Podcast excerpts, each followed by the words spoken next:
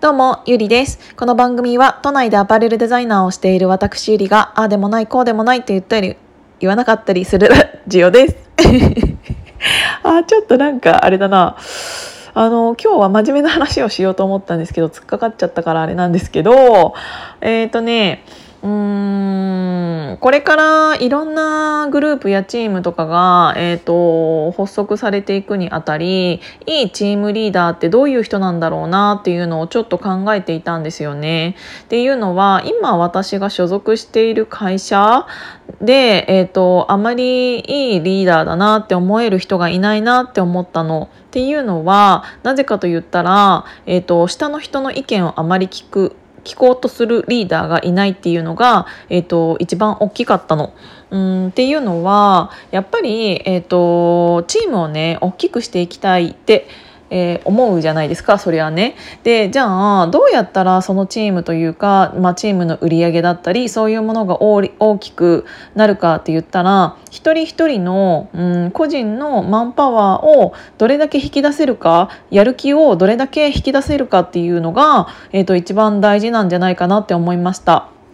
うんともちろんねお金もそのうちの一つかもしれないんだけどこのリーダーにだったらついていきたいとか、えーと、思える人だったらみんな、えーと、お金以上にやりがいというものを持って、えーとやりたいことをやって。うんとそこに生きがいを感じたりすると思うんですね。で私が、えーと、このリーダーだったらついていきたいなって思う人っていうのは、えーと、自分の意見をちゃんと聞いてくれる人っていうのがあの一番大きくてっていうのはうんと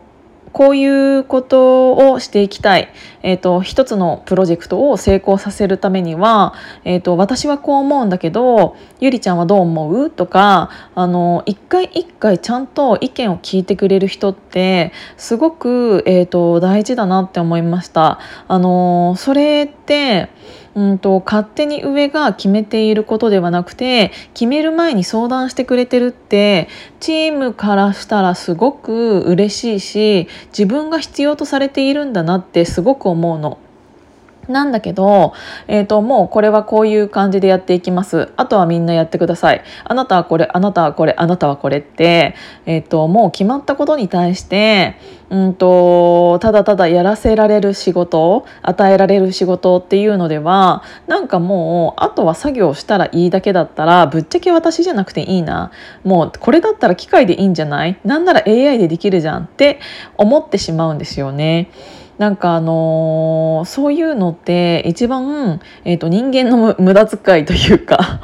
えとその人の無駄遣いだと思っていて、えーと、下手くそだなってすごく思いました。ある程度決まっていることだったとしてもこれをこうやってこうやってやっていこうと思うんだけどみんなはどう思う？これに対してどう思う？とかあの意見を最初から聞くだけでも聞いておけば、えーとそれだけで最終的にその意見が通らなかったとしてもあの私たちってちゃんとこの人から、えーと、必要とされているんだっていうことを思うしなんならやっぱり、えーと、そのチーム全員が、えーとそのチームだから成り立っていることって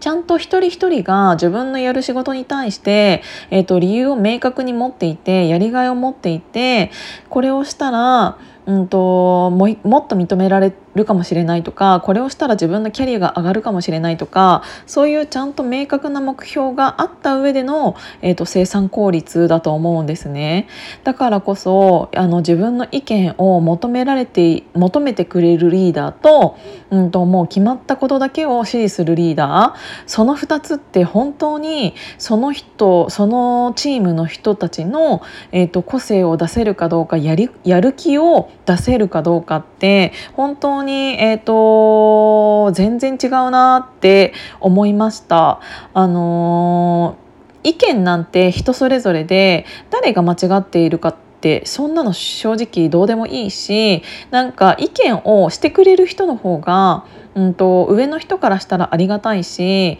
えっと、そうやってうんといろんな人の意見をもんでもんで、えーと考えてえーと、新しいものを作っていくことこそが、うんとみんなで遠くへ行くっていうことだと思っていて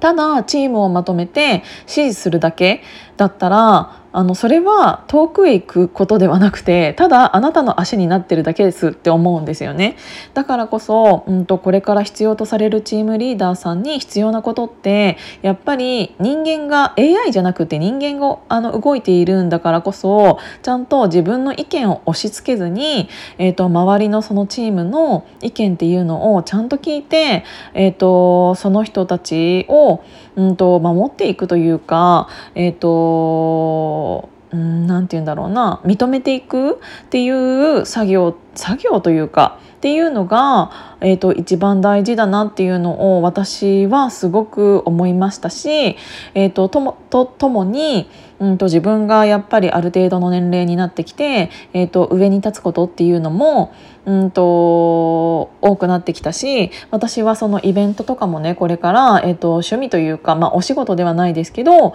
えー、とイベントをしたいっていううん、ものがすごくたくさんあってそこに皆さんが、うんと、ついてきてくれるかどうかっていうのって、えーと、私がどのぐらいその人たちをどうやって巻き込むかによってその人たちの、うんと、これからのやりがいにつながっていくからこそ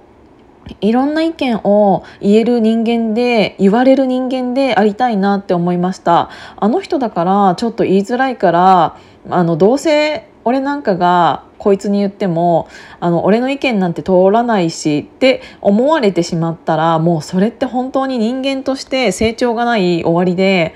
えっ、ー、とどんなちっちゃな意見だったとしてもうんと意見を言えるような、えーと、雰囲気を作れるリーダーというものっていうのは、えーとその時はどうとかっていうよりもこの先々求められるリーダーとして向いてるんじゃないかなっていうのをすごく思ったので、えーと、私もそういう人間でありたいなっていうのを、うんと思ったから。余計に何て言うんだろういろんな人とうんいろんな話をしたりいろんな人のいろんな個性を見たりっていうその相手にちゃんと興味を持つっていうことって本当にすごく大事だなっていうのを感じたから、えー、と今年はそういう一人一人とちゃんと向き合ってうんといろんな人が、えーと、いろんな立ち位置からいろんな意見を自分に言ってくれるような